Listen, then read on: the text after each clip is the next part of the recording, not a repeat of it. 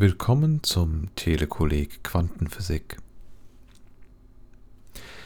Was ist Quantenphysik?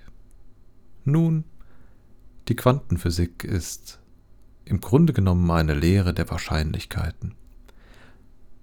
Wahrscheinlich haben alle Säugetiere vier Quanten, Insekten sechs und Spinnen acht. Bei Spinnen sind die Quanten allerdings besonders klein, also sogenannte Quantillen. Prinzipiell werden die Vorder- von den Hinterquanten unterschieden, als auch deren Chiralität oder Händigkeit.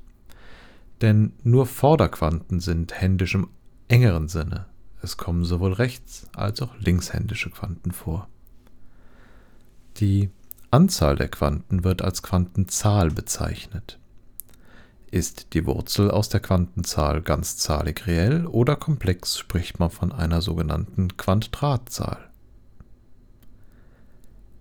Die Quantenzahl ist eine Erhaltungsgröße und ändert sich nicht über die Dauer der Existenz des Quantenobjekts, außer es ist ein Tiger involviert.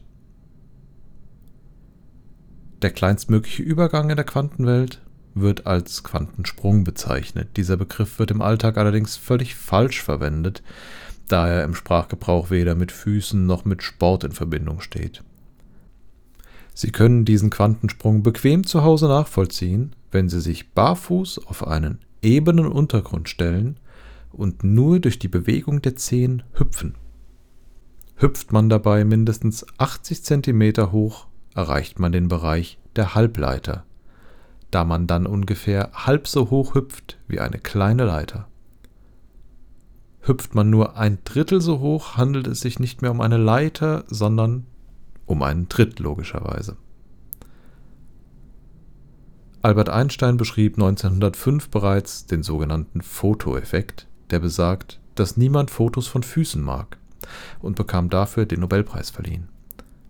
Dieses Phänomen wurde in der Heisenbergschen Unschärferelation noch präzisiert. Dem entgegen steht das von Wolfgang Pauli postulierte St. Pauli-Prinzip. Auch der Tunneleffekt bei dem Quanten an Stellen auftauchen, wo sie eigentlich nicht sein sollten, fällt eher in die Not Safe for Work Abteilung. Werden Quanten durch enge Spalten gedrückt, verformen sie sich und es treten Beugungsmuster auf. Diese müssen orthopädisch behandelt werden, bis schließlich wieder Supersymmetrie herrscht und man keinen Haltungsschaden davonträgt. Die im Nachgang nötigen Besuche im Fitnessstudio nennt man Festkörperphysik.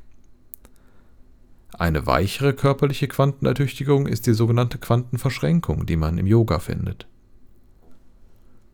Eher fragwürdige Forschungsfelder, die noch erwähnenswert wären, sind die Quantengravitation, die versucht zu erklären, warum Katzen immer auf den Füßen landen, die Stringtheorie, die die Quanten nur als formgebende Objekte für Schnürsenkel ansieht, und die M-Theorie, die alle Quantenobjekte abstrahiert zu sogenannten Mauken. Zusammenfassend kann man sagen, dass unsere heutige Welt ohne Quantenphysik nicht mehr denkbar wäre, denn allein Produkte von Adidas, Puma, Reebok oder sogar der Jack Wolfskin Übergangsschuh basieren heute auf diesen fundamentalen Zusammenhängen. Vielen Dank für Ihre Aufmerksamkeit.